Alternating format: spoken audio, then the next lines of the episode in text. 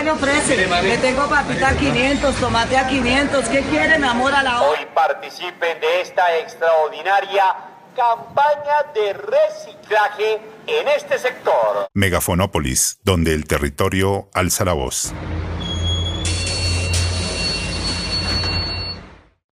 Hola, mi nombre es Ana María Peñuela y les doy la bienvenida a la segunda temporada de Megafonópolis, donde el territorio alza la voz. En esta temporada vamos a reflexionar sobre un tema coyuntural para la ciudad de Bogotá, que ha resultado ser tan complejo, porque no se logran conciliar las diversas miradas, enfoques e intereses de los diferentes actores que habitan la ciudad. Estamos hablando de la revisión y ajuste del plan de ordenamiento territorial. Es decir, que estamos ante la oportunidad de pensar la ciudad del presente y la que soñamos para el futuro, y de indagar sobre las tensiones y conflictos que históricamente han hecho de Bogotá un lugar excluyente, segregador y fragmentado social y territorialmente. De esta manera, cada programa estará centrado en abordar una temática especial, donde se desarrolla un tema estructural de lo que ha presentado la actual administración de Claudia López, en el denominado Renacer de Bogotá. Hoy hablaremos sobre algunos problemas del ordenamiento y el POT que se encuentra debatiendo la ciudadanía, diversos procesos comunitarios y el Consejo Territorial de Planeación Distrital, preocupados por encontrar representados sus intereses en esta carta política de la ciudad para lo cual contamos con la presencia del profesor Carlos Torres, arquitecto y magíster en urbanismo de la Universidad Nacional de Colombia, doctor de la Universidad Central de Venezuela y la Universidad de Valladolid, y profesor de la Facultad de Artes de la Universidad Nacional de Colombia. Además, Carlos Torres es el director de Megafonópolis, con quien llevamos muchos años reflexionando y construyendo propuestas desde las comunidades sobre el modelo de ciudad que se necesita para Bogotá. Ya volvemos con Megafonópolis. Sigo preguntando si es avance o retroceso. Matar, vender el campo y darle vida al dinero. Que la ciencia esté a favor de empresarios extranjeros y que la democracia solo sea para los gomeros. Me sigo preguntando si es avance o retroceso. Matar, vender el campo y darle vida al dinero. Que la ciencia esté a favor de empresarios extranjeros y que la democracia. En pleno siglo XXI siguen sonando las barriadas, se sigue manifestando la degradación social por los riquillos causada. Tabaqueras siguen dando junto con Bavaria y Néctar, bola y cigarrillo. Es decir, que hoy el cáncer sigue engordando bolsillos, siguen lagunas y ríos, humedales y demás, pudriéndose en Colombia por desechos industriales. De moda hasta el soborno para ingenieros ambientales y más si los estudiados siguen siendo desempleados aunque sean profesionales. En esta sociedad el papel puede hacer que todas las porquerías ante un juez se vean legales. Cosas trascendentales siguen siendo ignoradas, no seamos tan cagaleras. El pueblo solo consume el fucking 4% del agua potable en la espera, otro 80 se lo lleva. La extracción de oro, la industria petrolera, a los dueños de esta mierda les regalo este dedo para que se sienten y den vueltas. Vengan de donde vengan, Anglo la Chantibit ya nos ha robado bastante, devolvete pa' Inglaterra. Cosas que aterran en esta tierra, donde los parazos son llamados Bakri y en barrios y en ellos hacen su fortín cuando el gobierno presiente que hay aires de motor en pleno siglo XXI ante la inconformidad. El Estado reparte multas, garrotes, valor. En esta nueva era aún no existe solución para la epidemia de la corrupción. De cínicos y asesinos no desaparece el brote por mí que el Congreso explote. Con toda esa partida tengo más gordos zampones. Político más grande de Colombia es el partido de los mediocres. Así lo ignores o no lo notes o no te importe. en todo lo que hacemos influyen esos cabrones.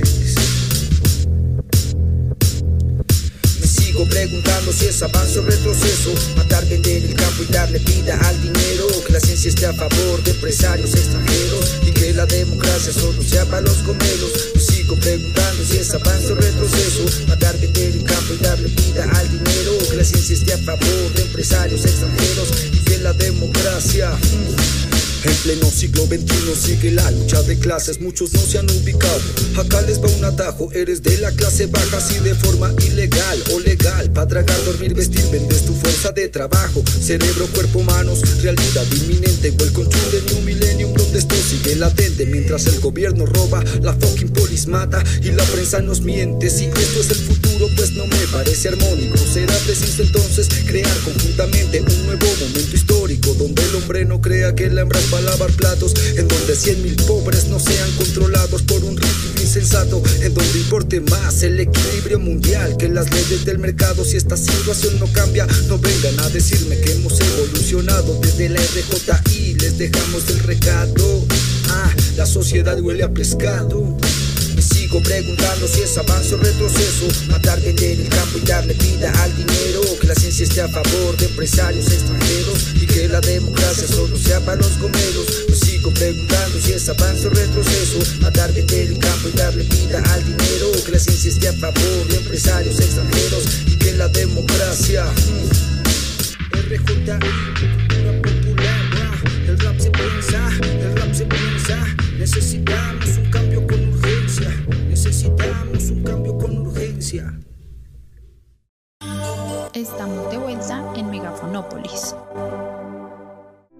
Bienvenido, profe Carlos. Eh, comencemos. La ciudad lleva varias administraciones intentando modificar y actualizar su plan de ordenamiento territorial. Hemos tenido diferentes gobiernos con intereses políticos opuestos. Pero ¿qué es lo que falla? ¿Por qué no se logra? Hola Ana María, muchas gracias por la invitación. Pues creo que hay que entender que efectivamente la estructura gubernamental que nosotros tenemos es una estructura que de alguna manera está blindada y en ese ejercicio las dinámicas normativas, las dinámicas vinculadas con la regulación de las funciones del gobierno local, de alguna manera tienen muy pocas posibilidades de maniobra. Y en esa perspectiva los distintos gobiernos que hemos tenido a lo largo de estos años han intentado bajo distintas lógicas impulsar modificaciones al tema del ordenamiento territorial. Recordemos que a partir de la formulación de la ley 388, Bogotá formula su primera versión de plan de ordenamiento territorial en el año 2000 bajo la administración de Enrique Peñalosa, bajo el decreto 619 y que cuatro años después, cuando se estaba cumpliendo los términos de eh, la revisión de corto plazo, esta revisión se hace y, queda eh, acotada bajo el decreto 469 que posteriormente, el año siguiente, en el año 2004, es compilada lo que quedaron tanto de la primera versión como de esta segunda en el decreto 190 de 2004, que es el que nos rige actualmente. Entonces, del 2004 a acá, tenemos un periodo de casi 20 años en el que no hemos modificado las normas de ordenamiento territorial contenidas en ese documento. Ah, ¿Se ha modificado el ordenamiento territorial? Claro que se ha modificado, porque de alguna manera una cosa es que exista un instrumento, sí, que es el plan de ordenamiento territorial y otra es lo que sucede en la práctica y en la dinámica real de configuración de la ciudad. Y lo que ha venido sucediendo durante todos estos años, indistintamente del color o el sabor de la administración de turno, es que han venido incorporando unos y otros normas, decretos, reglamentaciones que entran a modificar y a incorporar elementos que no estaban contemplados en el plan de ordenamiento territorial. ¿Por qué falla eso? Porque primero, a pesar de que es un instrumento de superior jerarquía, básicamente las administraciones se guían por lo establecido en los planes de desarrollo municipal que formula cada alcalde iniciando su periodo. Segundo, porque no existen mecanismos reales de seguimiento y evaluación para eh, los compromisos que están establecidos en el plan de ordenamiento territorial. Tercero, porque de alguna manera los ciudadanos no hemos tenido la capacidad de construir mecanismos permanentes de seguimiento y evaluación del plan de ordenamiento territorial. Entonces nos encontramos cada vez que aparece una revisión, cada vez que aparece una disposición, nuevamente en la perspectiva de ver cómo nos oyen, cómo nos escuchan, cómo podemos ser eh, tenidos en cuenta en la toma de decisiones frente al ordenamiento territorial. La segunda revisión que no finalizó fue durante el periodo de eh, la alcaldía de Samuel Moreno que lo culminó Clara López. El cuarto momento, que correspondió ya a la revisión general, fue durante la administración de Gustavo Petro, donde finalmente toman la decisión de no hacer una revisión general, sino irse por la vía de construir, ¿cierto? Un documento que fundamentalmente revisaba el tema normativo. Cuando este decreto, el 364, es suspendido, optan por incorporar vía reglamentaria, bajo otros decretos, ¿cierto? Todas las normas que estaban contenidas en esa apuesta de modificación del POT. Entonces hay unas inconsistencias muy fuertes en términos de las administraciones. Y el último momento que corresponde a la administración de Enrique Peñalosa, hay una apuesta muy clara de volver a recoger el POT que formuló en el año 2000 y poder incorporar aquellos elementos que consideraban dentro de su apuesta de modelo de ciudad y modelo de desarrollo deberían fortalecerse. Por eso los acentos los coloca fundamentalmente en términos de la ampliación de la ciudad desde la perspectiva de las dinámicas inmobiliarias. Por eso se planteaba un número exagerado de nuevas viviendas que estarían no solamente en el territorio que corresponde al municipio de Bogotá, sino en los municipios de alrededor también. Y eso hace que las discusiones que tenemos hoy frente al tema de ordenamiento territorial resulten sumamente complejas, porque tenemos un atraso significativo en términos de las discusiones y más cuando esas discusiones no son llevadas al plano de quienes habitan, viven y ordenan realmente el territorio que son sus habitantes. Y eso dificulta porque son técnicos, que desde las oficinas centrales entran a mirar y a regular y a establecer qué es lo que deberíamos ser en términos de ciudad. Y allí hay una contradicción muy fuerte. Si a eso le sumamos que desde el gobierno nacional se le han venido adicionando una cantidad de leyes, decretos, normas reglamentarias que hacen mucho más tortuoso la formulación del plan de ordenamiento territorial, pues resulta complejo poder sacar adelante este instrumento. ¿Cuál es el problema? Reitero, que finalmente, en tanto la ciudad no logre construir un instrumento consensuado, en tanto la ciudad no logre construir un instrumento en donde el conjunto de los ciudadanos se sienta recogido, pues de alguna manera la ciudad va a seguir andando en dos vías, una vía teórica, una vía de papel, que es el plan de ordenamiento territorial, y por el otro lado, una vía práctica, una vía de los hechos, a través de la generación permanente de proyectos de distinta magnitud y escala en la ciudad que se van incrustando e instalando en su territorio. ¿Cómo valora la propuesta del proyecto de acuerdo de revisión y ajuste del POT de la administración de Claudia López?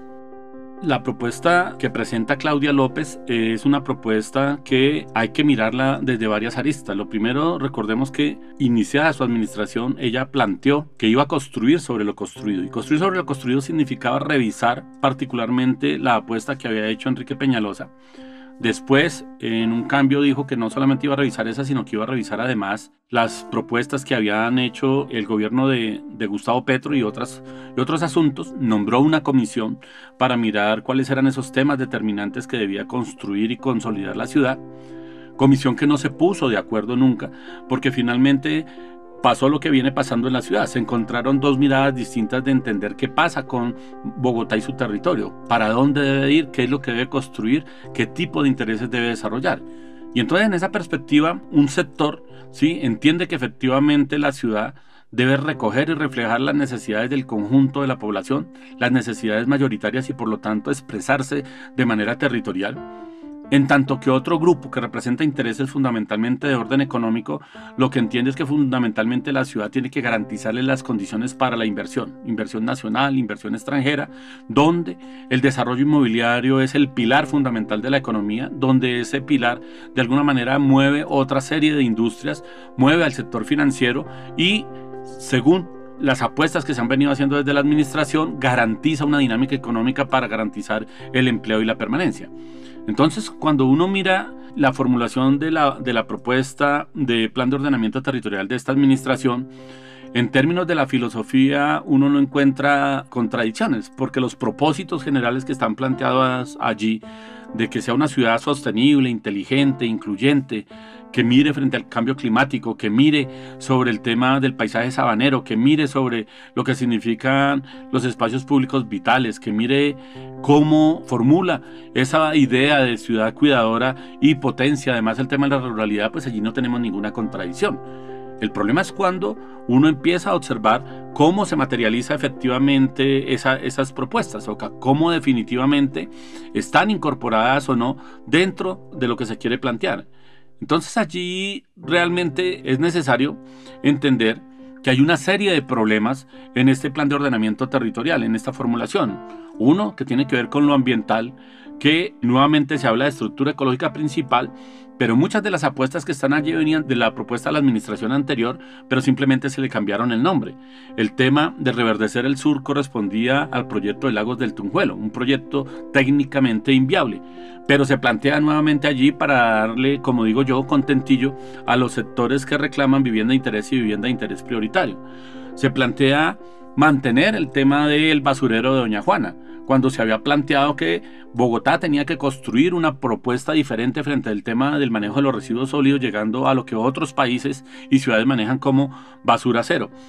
Frente al tema de los humedales que tenía la ciudad y que son desconocidos, no se incorporan ni mucho menos aquellos que son humedales en las zonas de montaña.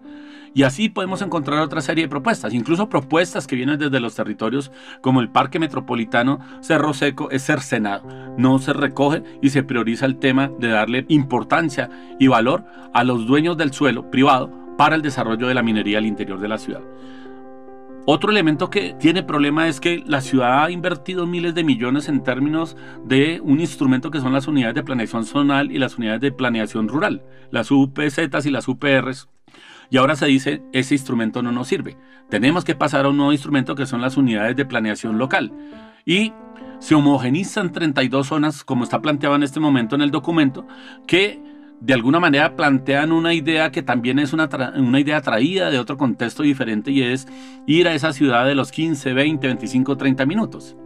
Lo que nosotros tenemos es una ciudad absolutamente infradotada, con unos niveles de desequilibrio y con unas condiciones que hacen que efectivamente haya un proceso de segregación socioespacial muy fuerte, que cada vez se profundiza mucho más. Y en ese sentido, nosotros necesitamos realmente un proceso de descentralización, de desconcentración, ¿cierto? Y de organización diferente de la ciudad, pero que tiene que ser concertado y no impuesto. En ese mismo sentido, a pesar de que se posibilita a través del Congreso la creación de la región metropolitana, esta región metropolitana, la administración dice no, vamos a avanzar entonces en una región que no mire el problema de los municipios próximos, sino que mire fundamentalmente el tema de la relación con Cundinamarca. Y se construyen acuerdos y se construyen propuestas desde arriba sin considerar las autonomías municipales, sin considerar las poblaciones que están allí. Y en ese sentido, volvemos nuevamente a seguir generando una serie de apuestas que generan dificultades en el manejo de la región metropolitana sin desarrollar cuando no se construyen consultas. A eso sumémosle que las cifras, poblacionales, a pesar de que se recogen las cifras finalmente planteadas por el censo del DANE del 2018, se acomodan nuevamente a garantizar que las proyecciones de vivienda recojan las expectativas que tiene el sector inmobiliario y el gremio de la construcción. Entonces no importa cuántos seamos, poquitos, más, muchos, cierto, menos, Finalmente siempre hay un número de viviendas y de unidades habitacionales que aspira a desarrollar el mercado y por lo tanto lo que hace este POT es satisfacer esa demanda de sectores privados, de sectores minoritarios, pasando por encima de la ciudad. Y eso tiene que ver además con que esas nuevas acciones de planificación generan procesos de gentrificación, generan procesos de expulsión de la población por no poder eh, costear los valores de localización y a pesar de que dentro del articulado del acuerdo se habla de la generación de un documento o de una política de protección a moradores no se desarrolla bajo ningún lado. La experiencia que tiene Medellín en el POT que aprobó es que la política de protección a moradores era una metodología para la expulsión de los pobladores de los territorios y una política fundamentalmente de desalojo organizada. Entonces, en tanto no sea simplemente sino un nombre, pues no vamos a tener posibilidades. Y asimismo, la forma como se concibe la inversión, se habla de un discurso incluyente, se habla de un discurso que recoge todos los sectores, pero cuando se mira efectivamente la parte correspondiente a los programas y los proyectos, lo que uno encuentra es que se sigue privilegiando el tema de la movilidad a través de los dos escenarios, el metro y Transmilenio, donde incluso se puede revisar a partir de lo que pasa en este plan de desarrollo, donde cerca del 35% del presupuesto está destinado para ese rubro, cuando rubros como el de hábitat, ¿cierto? Están destinadas proporciones insignificantes con relación a las problemáticas que tenemos. Y finalmente, uno podría decir también, este POT sigue siendo un POT que desconoce lo que significa un documento para la ciudadanía. Es un documento que tiene 463 artículos, que tiene más de 400 páginas, solamente el documento del acuerdo, y se pretende que la ciudadanía lo apropie, lo haga suyo y lo aplique, cuando ni siquiera los técnicos están en capacidad de eso. En esa perspectiva nosotros necesitamos cambiar eso y efectivamente tenemos que pasar de esa condición y discurso generalista ¿sí? a un documento que esté habilitado para que el común de la población lo pueda entender, interpretar y lo pueda apropiar fundamentalmente. Entonces nosotros tenemos una cantidad de retos frente a estas apuestas que está haciendo esta administración, ¿sí? Entonces, insisto, hay un discurso incluyente, pero hay una práctica excluyente. Entonces, ¿cuál es el POD que necesita Bogotá desde tu perspectiva? Bien, yo creo que lo primero, y lo hemos venido insistiendo desde hace mucho rato, es que eh, las múltiples apuestas ciudadanas y el continuo desconocimiento al hecho de que las comunidades tienen mayoría de edad, ¿cierto? Y que están en capacidad de ser parte de la toma de decisiones sobre el territorio se sigue omitiendo. En tanto los procesos de participación sigan siendo considerados procesos no vinculantes, sean espacios donde fundamentalmente se invita a la gente a difundir ¿cierto? A divulgar lo que técnicos han venido haciendo por fuera de las comunidades, el resultado va a seguir siendo el mismo. Un POT que no se recoge y donde la ciudadanía definitivamente no se siente interpretada en términos de sus necesidades. ¿Qué esperamos de ese POT? Pues nosotros esperamos una ciudad de proyectos colectivos y comunitarios al servicio de las mayorías, no la dinámica que se siga fortaleciendo el impulso a grandes proyectos urbanos vinculados con grandes capitales nacionales e internacionales. Nosotros esperamos que esta ciudad no siga priorizando su acción a favor del mercado, sino que lo favorezca a partir de la dignidad humana y de la condición humana para garantizar la calidad de vida, que se desconcentre y descentralice la ciudad, pero no bajo la figura de la imposición, sino de la concertación, en términos de cómo deben ser esas figuras político-administrativas de organización del territorio la debemos dotar de bienes, servicios y equipamientos urbanos en aquellas áreas que están infradotadas.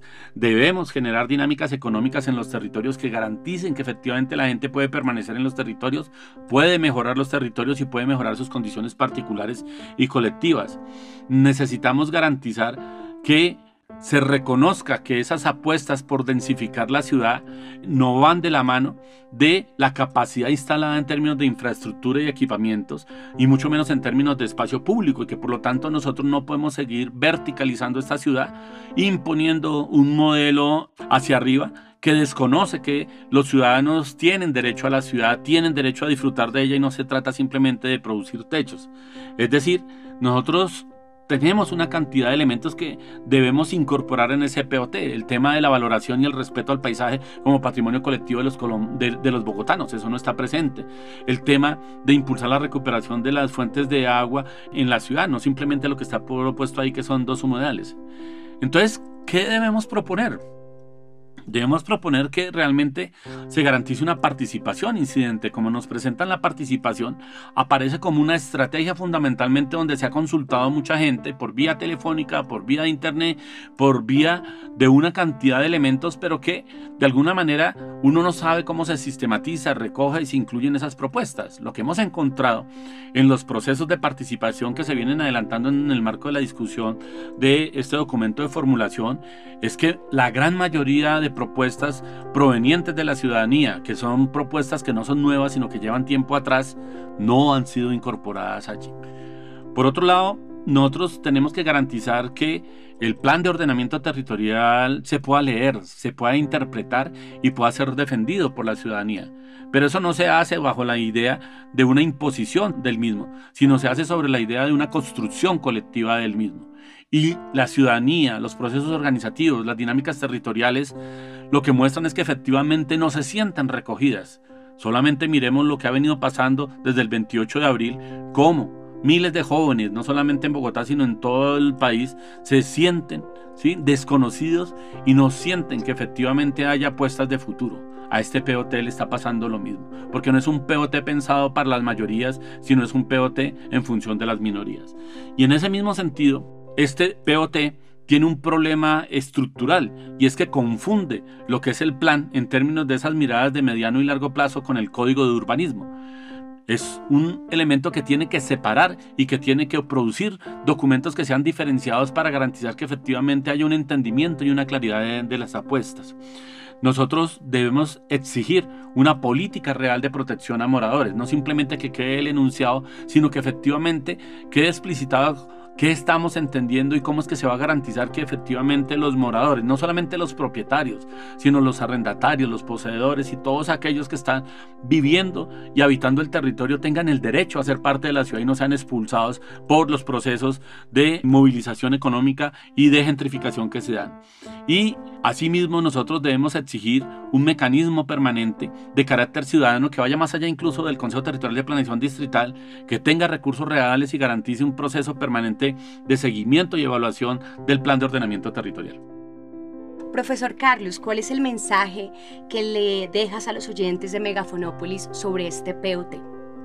Bien, yo creo que nosotros no podemos seguir atendiendo las demandas que hacen las distintas administraciones de turno y simplemente seguir siendo reactivos. Es decir, nos sacan una propuesta y nosotros inmediatamente reaccionamos.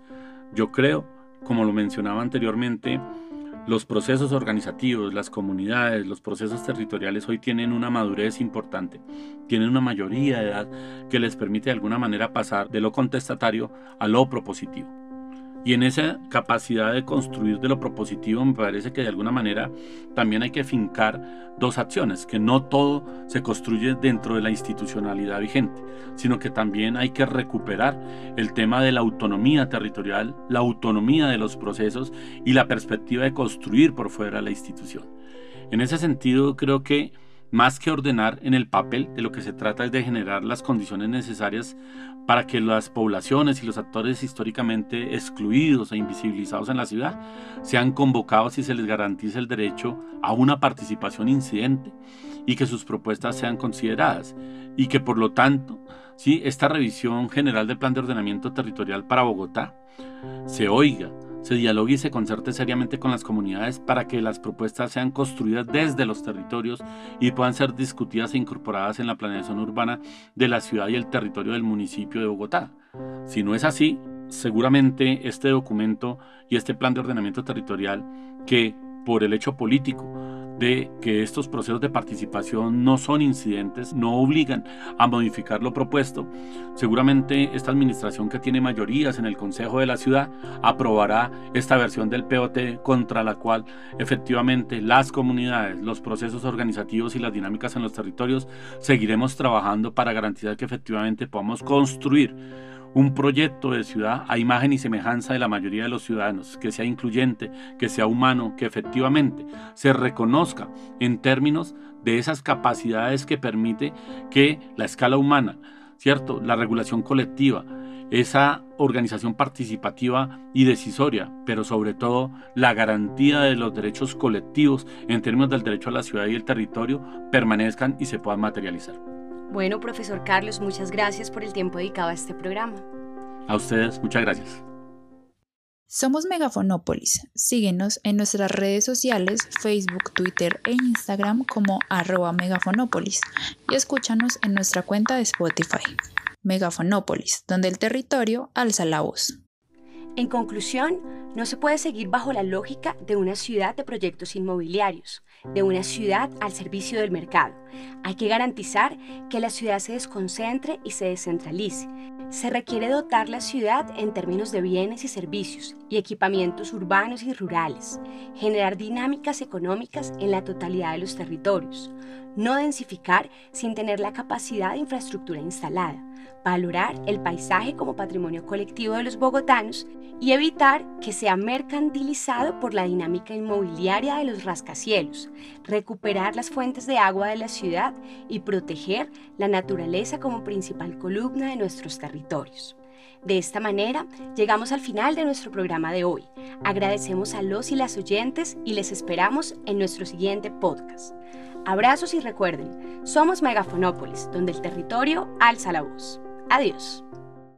Somos un equipo interdisciplinario conformado por profesores, profesionales y estudiantes de posgrado y de pregrado de la Universidad Nacional de Colombia, donde algunos hacen parte del grupo de investigación Procesos Urbanos en Hábitat, Vivienda e Informalidad adscrito al Instituto Hábitat, Ciudad y Territorio de la Facultad de Artes. Nos enmarcamos en la misión de la universidad, en donde además de las labores de formación e investigación, también se participa en iniciativas de extensión e interacción con la comunidad, cuyo compromiso es contribuir a la solución de problemas de la sociedad a través de la generación de productos académicos, la discusión y el debate permanente con la ciudadanía sobre temas y problemas del territorio.